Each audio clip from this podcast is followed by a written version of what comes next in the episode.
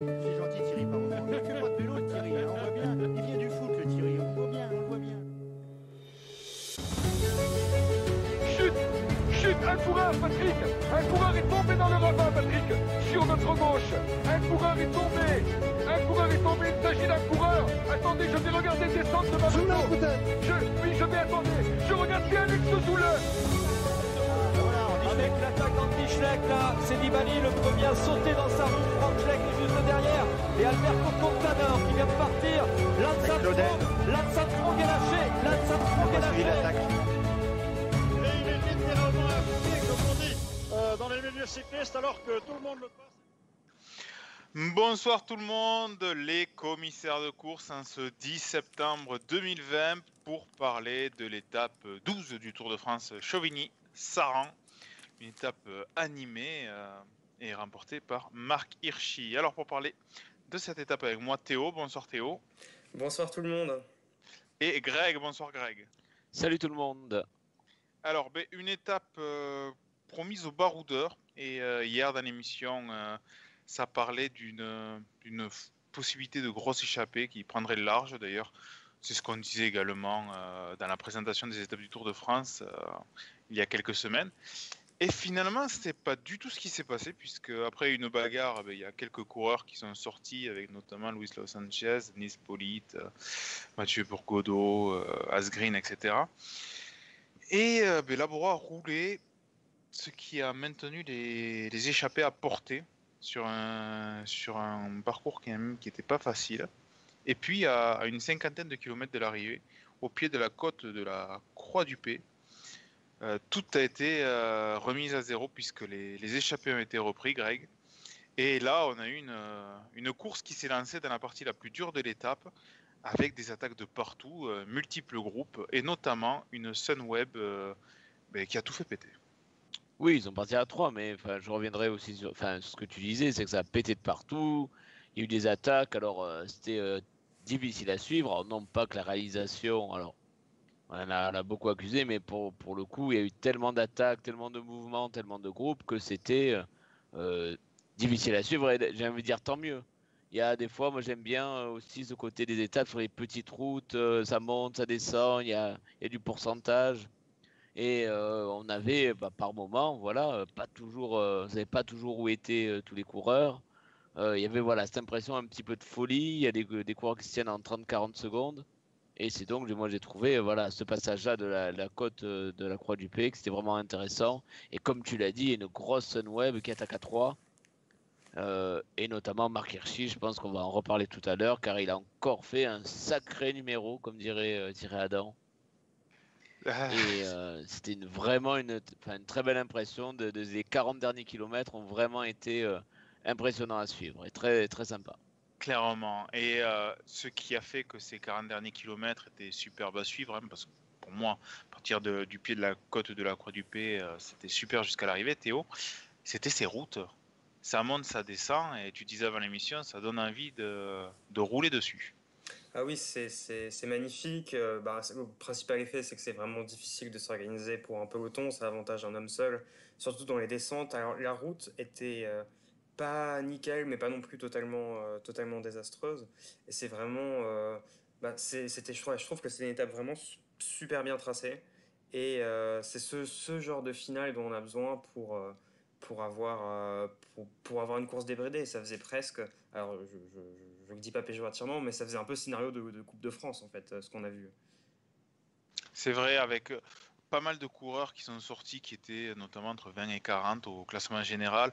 Euh, Pierre Roland, euh, Kenny Elissonde, alors il y avait, euh, il y avait Lutsenko. Et euh, ensuite, ils ont été rejoints par euh, Julien Alaphilippe. Qui, qui... D'ailleurs, on n'a pas vu l'attaque euh, lorsqu'il part du peloton. Ouais, on l'a loupé, ouais. Puisque je crois, mais je pense que en fait tout simplement les, les motocaméras n'avaient sans doute pas l'autorisation de se mettre entre le peloton et l'échappée puisqu'on n'avait aucune image. Et comme l'a dit Greg également, c'était désorganisé. hein, euh, Dans la première ascension, de, donc dans la Croix du P, ça attaquait de partout, ça revenait. Euh, on a vu Quentin Paché également accompagner les Sunweb, etc. Euh, Marc Soler presque ressuscité l'espace de quelques kilomètres, lui qui, qui a éprouvé les pires difficultés dans, ce Tour de France. Et donc, eh bien, parlons, messieurs, immédiatement de cette Sunweb. C'est une, équipe, Théo, qui, euh, qui fait plaisir à voir. Je me rappelle notamment de, de l'édition 2017 du Tour de France, où il jouait le maillot à poids pour Warren Barguil et le maillot vert euh, pour euh, Michael Matthews. Et c'est une équipe qui est euh, récidiviste, on va dire, dans le, le fait d'attaquer à plusieurs coureurs.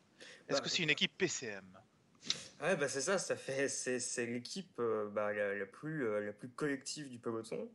Et euh, je me rappelle, au début du tour, on a été beaucoup à s'interroger sur euh, l'absence de Matthews, euh, parce que c'est un tour qui semblait dessiné pour lui. L'étape d'aujourd'hui, par exemple, ça aurait pu très bien, très bien le conclure. Et on entendait les, directeurs sportifs, je crois que c'est Spekenbrink, oh, bon, je ne me prononce pas sur la prononciation, qui disaient que bah, tous les rôles étaient déjà prévus sur le tour. Et bah, on n'a pas trop l'habitude de ça au, vélo, mais que ce soit pour les, sur les étapes de plat pour 16 bols ou sur, ou sur euh, les étapes un peu plus vallonnées avec Marc Hirschi, on voit vraiment toujours, toujours un plan, euh, toujours une stratégie, et c'est génial de voir que, que ça fonctionne. Quoi. Après, le revers de la médaille, c'est que je pense que ça, ça risque de brider, enfin, ça peut brider certains coureurs qui n'ont pas l'habitude de devoir se, se, autant se, euh, suivre, Sacrifier se sacrifier ouais, et suivre des instructions d'équipe. Euh, mais c'est agréable, à voir. Et aussi quelque chose qui est assez drôle, c'est est-ce qu'on aurait ce spectacle et cette organisation de la Sunweb euh, sans oreillettes? Parce que on, critique tout le temps euh, les oreillettes sur le fait que bah, ça bride les coureurs. Mais est-ce que c'est vraiment les coureurs de Sunweb, qui s'entendent très bien et qui arrivent à se coordonner? Ou alors c'est parce qu'il y a un management un petit peu, un petit peu tyrannique qui fait que tout, tout file dans le même sens? C'est une question, je n'ai pas la réponse, mais j'aimerais bien savoir. Est-ce que est-ce qu'on pourrait dire que c'est une équipe take the risk? Ah, on peut, Ouais. ouais. Alors après, on les, a, enfin, on les voit aussi fo- forts pour amener les sprints, même si euh, 16 balls euh, ne gagnent pas, mais on les a vus très nombreux dans, dans les derniers kilomètres pour, pour, dans les sprints, et là on les voit à l'offensive, ben, parce que enfin, en haute montagne, déjà, je pense que ça sera plus compliqué pour eux. Et euh, donc sur les étapes, euh, voilà, un petit peu comme ça, piégeuse, où ça monte, ça descend. Et on a, on a vu ben, Marc Hirschi, c'est le symbole, hein, il fait troisième euh, à Nice, euh, il fait deuxième euh, à la Reims, c'est là premier. Donc on voit finalement, enfin c'est pas un hasard maintenant que, lui, que lui soit là, et donc c'était organisé pour lui, et c'était l'espoir de la victoire d'étape pour eux. On voit même que Tige Benoît, qui était, qu'on pouvait penser leader, eh bien s'est sacrifié pour lui. Et, et c'est lancé là, bah, parce qu'on le voit- on le voit un peu en retrait, et donc euh, voilà, ça témoigne aussi euh, d'un état d'esprit. Tige Benoît s'est mis au service de- du petit jeune pour que l'équipe euh, ramène son bouquet sur le tour. Alors ce petit jeune, euh, qui- c'est pour moi la révélation de ce Tour de France. Mhm. Parce que Tadej Pogacar qui, est, euh, qui a illuminé les Pyrénées, bon, ben, on peut pas dire que c'est une surprise, euh, troisième de la Vuelta l'an dernier, mais alors Marc Hirschi, second à Nice, par-delà le col d'Aise, troisième à la Reims, après avoir fait un numéro toute la journée, et le voilà victorieux à Saran. Euh, on le voit à peu près euh, partout. Greg, euh, tout à l'heure dans la conversation des commissaires de course, je disais euh, si c'est Remco Evenepoel qui, qui fait ce numéro et ce début de Tour de France, ça parlerait de tous les côtés. mais finalement, ce que fait Marc Hirschi, c'est c'est du même niveau. Ah ben, c'est impressionnant et c'est- en étant offensif et je pense que voilà dans, dans ce tour on s'est plaint quelquefois d'étapes où on s'ennuyait où ça n'atta- ça n'attaquait pas que les coureurs étaient timorés autant euh, Marc Hirschi euh, enfin on le voit offensif il prend des risques dans la descente aussi Il n'est pas Euh, passé loin de la faute d'ailleurs deux trois oui fois. il y a deux trois, deux, trois virages où voilà ça, sort euh, assez large Euh, même à la fin de l'étape de la Reims il était vraiment impressionnant et donc oui, c'est une génération. Voilà, ça fait partie. Finalement, on en parlait assez peu euh, cette année euh, de Marc Hirschi. Voilà, de cette nouvelle génération qui impressionne, qui envoie du rêve, comme disait Jeune, et euh, ben oui, qui bouscule un peu les codes. Alors, sur un profil d'étape, peut-être qu'il s'y prête aussi. Mais voilà, dans ce profil où il y a des, po- des pourcentages et des descentes à assurer, il était là. Donc, bien, tu as raison. Ça fait partie, je pense, des révélations de ce tour. Et voilà, des coureurs. Après, je sais pas ce que vous en pensez. Qu'est-ce que vous voulez comme avenir? Un chasseur d'étape euh, sur euh, un coureur de classique? Ça va être intéressant de voir euh, voilà, vers quel type de course. Où est-ce qu'il va spécialiser? Ou est-ce qu'il va rester comme ça, baroudeur dans la suite de sa carrière? Je crois que, que c'est sa première victoire au niveau World Tour. Je suis pas sûr, mais il me semble. Alors, effectivement, je pense que c'est un, coureur de classique, très clairement, mais qui pourra aller, qui pourra aller chasser beaucoup d'étapes. là, je trouve qu'il grimpe quand même extrêmement bien. Enfin, il n'a jamais été un, mauvais grimpeur. J'espère vraiment de tout mon cœur qu'il va rester ce genre de coureur et qu'il ne va, pas, va pas être tenté par, les classements généraux. Euh, je trouve que c'est un peu une chance pour lui de ne pas être sous le feu des projecteurs. Euh, parce que c'est quand même. Euh, alors, je sais pas comment ça se passe euh, en Suisse s'il il y a beaucoup de pression sur lui, mais c'est quand même un des espoirs du, cyclisme mondial. Donc, il pourrait, y avoir beaucoup d'attentes, mais j'ai l'impression que le fait qu'il soit dans cette équipe qui est pas, forcément, sexy, sa, nationalité. Qui fait qu'il a peut-être un peu moins de hype qu'un qu jeune Slovène ou, qu'un jeune Belge, ça le, protège, ça le protège un peu. Et euh, six mois pour le futur, je vois sur les classiques. Euh, d'ailleurs, est-ce qu'il sera sur les classiques cette année? Je ne sais pas. Euh, est-ce qu'il arrivera à être en forme sur les classiques? En étant aussi en forme le tour On peut se poser la question. Moi, ce que je me demande aussi, c'est bah, qu'est-ce qu'il peut attendre pour, pour, le reste de ce tour? Euh, Il est bien placé au classement de la montagne. C'est très clairement le coureur le plus offensif. Euh, moi, je vois bien faire une troisième semaine encore à l'avant. Peut-être pas chercher une autre victoire d'étape, mais on ne sait jamais. Mais pourquoi pas aller chercher le maillot de meilleur grimpeur et le prix de la combativité. C'est vrai. Pour ma part, pour euh, son avenir, je, je, ne sais pas. Je dirais un, un super 4-4, c'est comme ça qu'on les appelle, des gars qui, qui peuvent être forts partout. Euh, Théo, tu lui parlais de sa première victoire au niveau World Tour, mais c'est tout simplement sa première victoire euh, professionnelle. Il n'avait mmh. jamais gagné, il avait fait plusieurs podiums, mais mais jamais gagné. Euh, pour, son, euh, pour son profil, euh, je ne sais pas. Le risque pourrait être qu'il veuille se spécialiser, par exemple, en voyant qu'il a fait un beau numéro vers la Reims, se dire bon, ben, je peux peut-être viser le, classement général d'un grand tour. Et je pense qu'à l'heure actuelle, en tout cas, ça serait une, très mauvaise idée. Et je pense qu'il devrait rester sur ce, profil qui lui permet de, jouer un peu sur tous les tableaux, ben un peu à l'instar d'un Wood Van Aert, même s'il est, il est moins fort au sprint. Mais euh, ouais, je pense qu'il devrait continuer. Là, en étant offensif, je pense qu'il peut récupérer pas mal de, bouquets, pas forcément que sur le Tour de France. Je pense qu'il y a des courses d'une semaine euh, où ça peut arriver. Alors bien sûr, on est sur une saison assez spéciale. Les, les courses sont peut-être un peu plus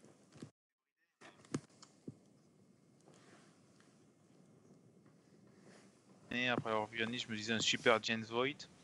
On verra, on verra. Ce, que ça donnera, on verra également s'il continue dans son équipe ou s'il veut aller dans une autre formation. Et là encore, le risque, c'est de se retrouver à faire équipier pendant quelques années. Euh, quand on voit ce qui est arrivé à Miral Katowski, euh, dont Patrick Lefebvre dit c'est le domestique le mieux payé euh, du monde, mais bon. Bonne question. Je ne sais pas jusqu'où on peut aller. Et attention, on est dans une année spéciale. Donc euh, peut-être qu'il ne sera pas capable de rééditer euh, des exploits comme ça dans les années futures. Euh, Théo. Alors je vais juste signaler que Marc Hirschi, il a fait deuxième du Tour Alsace en 2018. Donc c'est encore un coureur très performant. D'ailleurs sur cette étape, on a aussi Charman qui avait performé sur le Tour Alsace. Et donc le Tour Alsace n'a pas eu lieu cette année, mais pour ceux qui, aiment bien essayer de voir les futures, euh, les futures pépites. Vraiment, le Tour Alsace euh, révèle, révèle vraiment beaucoup, beaucoup, beaucoup de gens. Donc, il avait terminé deuxième en, en 2018 derrière euh, Geoffrey Bouchard, euh, qui était encore amateur à l'époque. Et ouais, sa dernière année amateur. Belle pro promotion pour ce, ce, ce beau Tour d'Alsace, Théo. Financé par l'Office du tourisme, oui. Ouais. Donc on a parlé de la, formation Sunweb qui a, été super sur cette étape, mais il y a une deuxième formation qui a fait euh, une, superbe étape également, puisque si la team Sunweb euh, gagne l'étape avec Mark Hirschi, le numéro on vient d'en parler, fait également troisième avec Sora Kragendersen et euh, dixième avec Nicolas Roche, c'est dire combien l'équipe a marqué l'étape. Il y a une autre équipe qui s'est énormément montré sur cette étape, qui fait deuxième avec Pierre Roland, quatrième avec Quentin Paché et euh, 17e également avec Cyril Barthes euh, qui finit dans le, le, peloton des favoris. Euh, Greg, c'est la BNB Vital Concept euh, équipe invitée et qui a déjà fait un beau Tour de France et qui sur cette étape a été, a été au top. Ben oui, ils ont, ils ont bien suivi le mouvement quand, quand ça a bougé. Hein, ils ont, enfin voilà, ils ont été actifs, ils n'ont pas été passifs aux spectateurs. Ça, c'est une chose positive. Alors, euh, Quentin Paché, on l'avait déjà vu à l'avant à plusieurs reprises, donc c'est pas une surprise, mais je trouve que c'est bien. C'est un coureur qui a été euh, très jeune. On attendait, voilà, on le voyait puncher. Enfin, moi, je m'attendais à ce qu'il gagne beaucoup plus. Je sais pas, toi, Benjamin, qui te suit beaucoup, tu pourras peut-être en dire plus. Et voilà, moi, ça me fait voilà, plaisir de le voir euh, quatrième d'une étape. Bon, évidemment, c'est pas une victoire, mais ça prouve quand même qu'ils sont dans une dynamique positive collectivement et ça se voit. Enfin, on va comparer avec d'autres équipes comme euh, Direct Energy. C'est un peu plus à soupe à la grimace. Là, voilà, ils sont, enfin, ils sont présents et ils peuvent profiter. Voilà, bah, une deuxième place sur, sur le tour, ça ne se refuse pas. Et euh, c'est aussi une bonne chose pour Pierre Roland, qu'on sent bien dans sa tête, bien dans ses jambes. Et pour lui aussi, c'est une bonne chose. il y a beaucoup de supporters et ça va leur faire plaisir. Oui, mais pour Quentin Bachet, euh, c'est un puncher. C'est un puncher qui peut passer euh, correctement, voire même bien, la moyenne montagne. Mais au final, si on réfléchit, il n'y a pas tant d'épreuves que ça euh, de moyenne montagne. sachant que c'est un coureur continental pro, peut-être pas forcément au niveau World Tour. Hein. on l'a vu d'ailleurs qu'il avait du mal dans, cette très dure ascension du sucre de mai. Euh, mais on peut le considérer parfois un peu poussif parce qu'on le voit sur des échappées de montagne. Par exemple, on l'a vu euh, sur l'étape de Loudunvielle.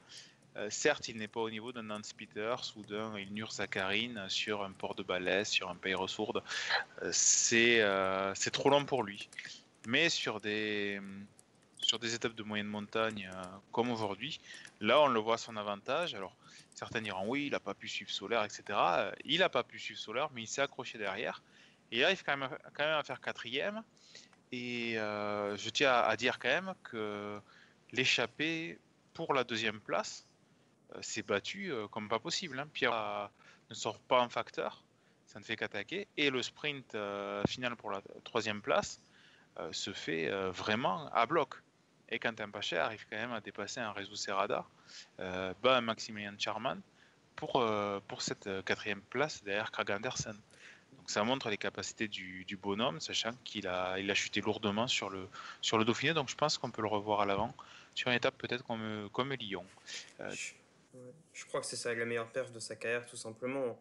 Après, le, problème avec Paché, c'est qu'il n'a jamais gagné.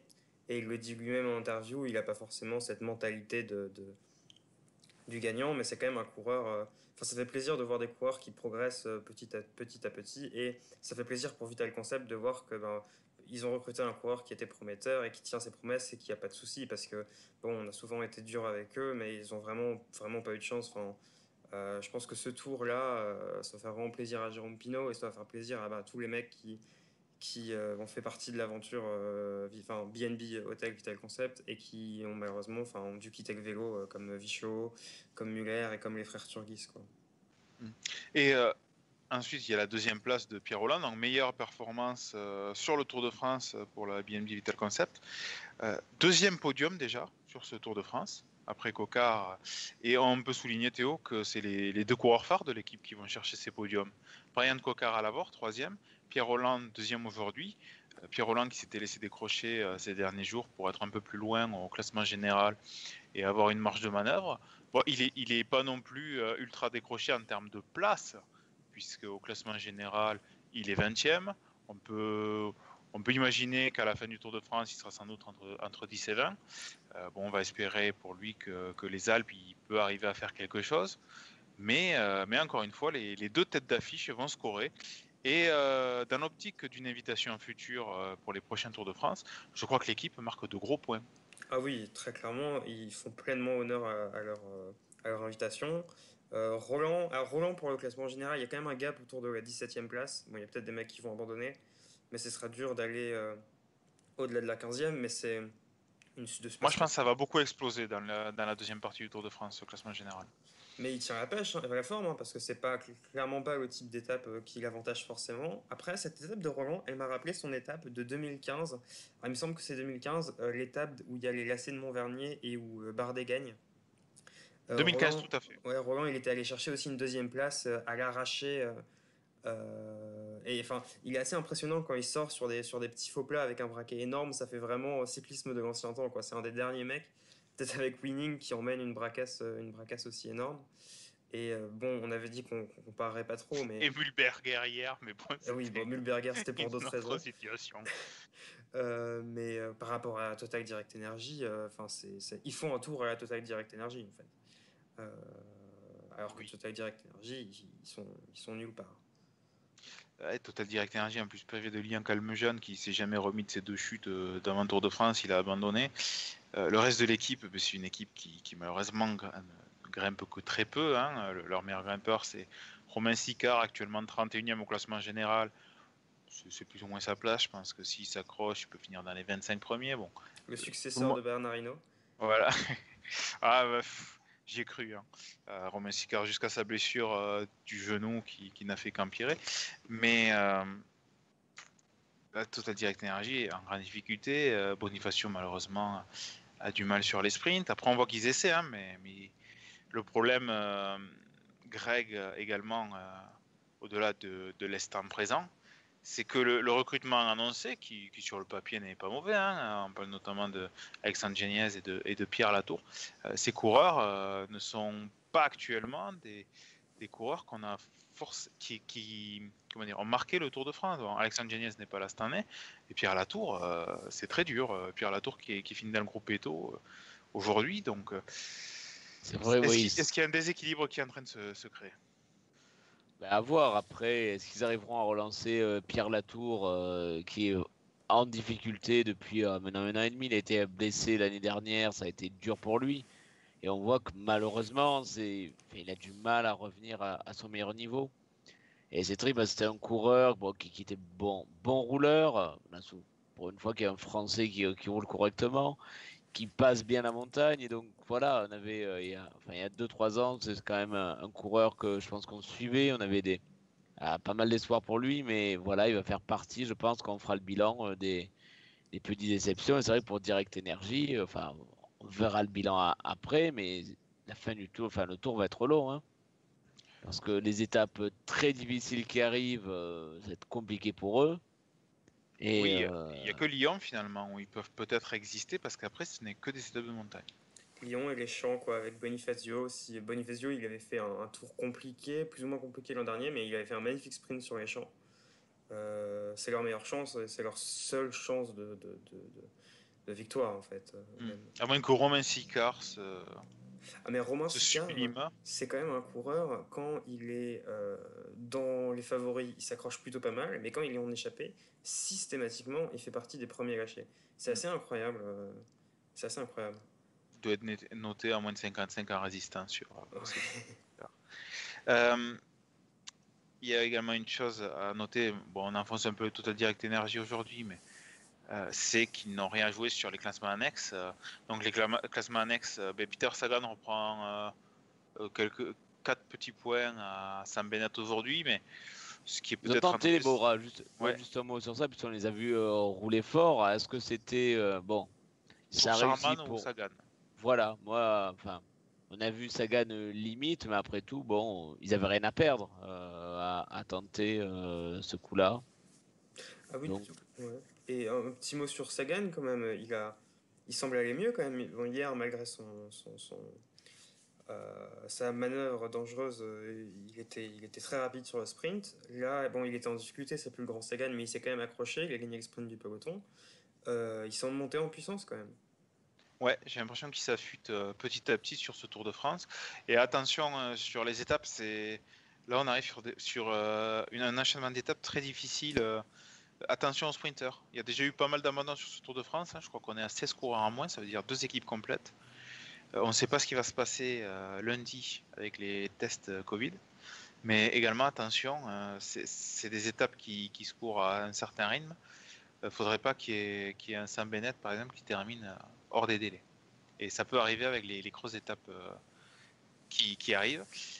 Autre chose sur les classements annexes, Théo, c'est Marc Hirschi qui revient à, à 5 points de Benoît Cosnefroy. Il est deuxième à égalité euh, avec Nance Peters avec 31 points.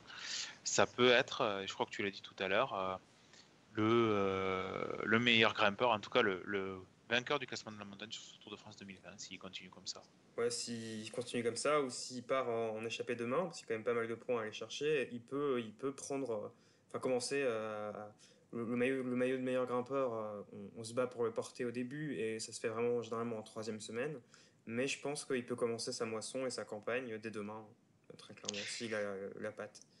Alors justement demain, parlons-en, c'est l'étape du Massif Central, euh, l'étape reine du Massif Central, une étape très très dure, euh, ça monte, ça descend toute la journée. Euh, Il y, a, y a des ascensions non répertoriées très vite dans l'étape, hein, puisque au bout de 8 km, il y aura une première ascension. Au bout de 25 km, le col de Seysat, euh, première difficulté répertoriée de la journée avec 10 km à plus de 6%.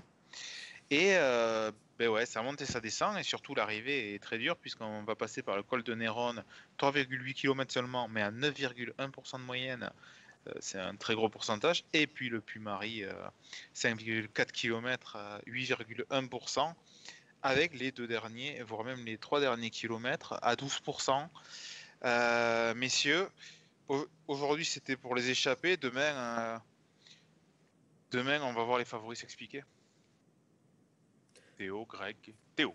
Euh, oui, euh, très clairement. Enfin, je vois vraiment pas. Enfin, C'est une des étapes les plus simples en fait pour, euh, pour, pour une équipe qui fait le classement général parce que il n'y a pas la question de savoir est-ce que je me découvre, est-ce que je me découvre pas. On sait très bien que ça va se passer dans les trois derniers kilomètres, que ça va être à, fond jusqu'à la ligne. Donc ça, je, je pense vraiment que ça va être pour, pour un coureur qui joue le classement général et je vois même mal euh, quelqu'un d'autre que Roglic, euh, Bernal ou Pogacar euh, s'imposer. Greg, tu es d'accord avec Théo? Tu, tu vois les favoris se jouer l'étape ou tu penses quand même qu'il peut y avoir une échappée qui, qui, qui sorte de loin, qui arrive à résister du moins euh, au moins un de, de ses membres jusqu'au retour des, des, des favoris, sachant qu'il y a 191 km quand même. Ah, je suis pas sûr que, que l'échappée arrive au bout aujourd'hui. Alors, il y en a qui vont tenter, parce qu'il y a, comme l'a dit, il y a, il y a pas mal de points pour le grimpeur, donc euh, beaucoup vont être intéressés. Mais quand on voit le, profil de l'étape, ça monte, ça descend, ça bagarrer dès le début, je pense, pour partir. Il y a des gros pourcentages, même les, même les, enfin, même les troisièmes catégories sur l'étape, on va arriver à du 7%. Euh, alors, ça, certes, sur une distance assez courte, mais ça va quand même peser lourd dans les jambes et un, peloton organisé qui veut la victoire, euh, je pense que ça va. Enfin, voilà.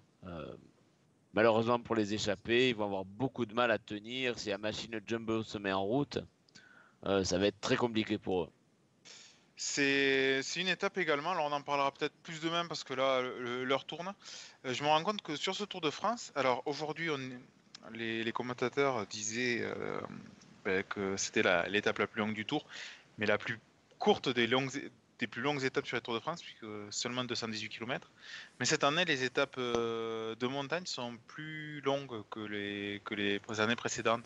Par exemple, 191 km, c'est, on l'a pas tous les jours. Et euh, je me disais qu'avec le, Covid, justement, les coureurs, alors peut-être les directeurs sportifs, mais pas les coureurs, euh, les coureurs n'ont peut-être pas eu l'occasion de reconnaître euh, cette étape. Et euh, je pensais pas forcément à la Jumbo Visma pour accélérer, mais plus une équipe par exemple comme AG2R, puisqu'on sait que Romain Bardet est le, est le local de l'étape. En 2017, euh, ils, avaient, ils avaient accéléré dans. euh, alors je me rappelle plus comment ça, ça s'appelait cette étape, mais ils avaient failli piéger Chris L'étape de. Brioude Non, pas l'étape de Brioude, ça c'était euh, l'an dernier.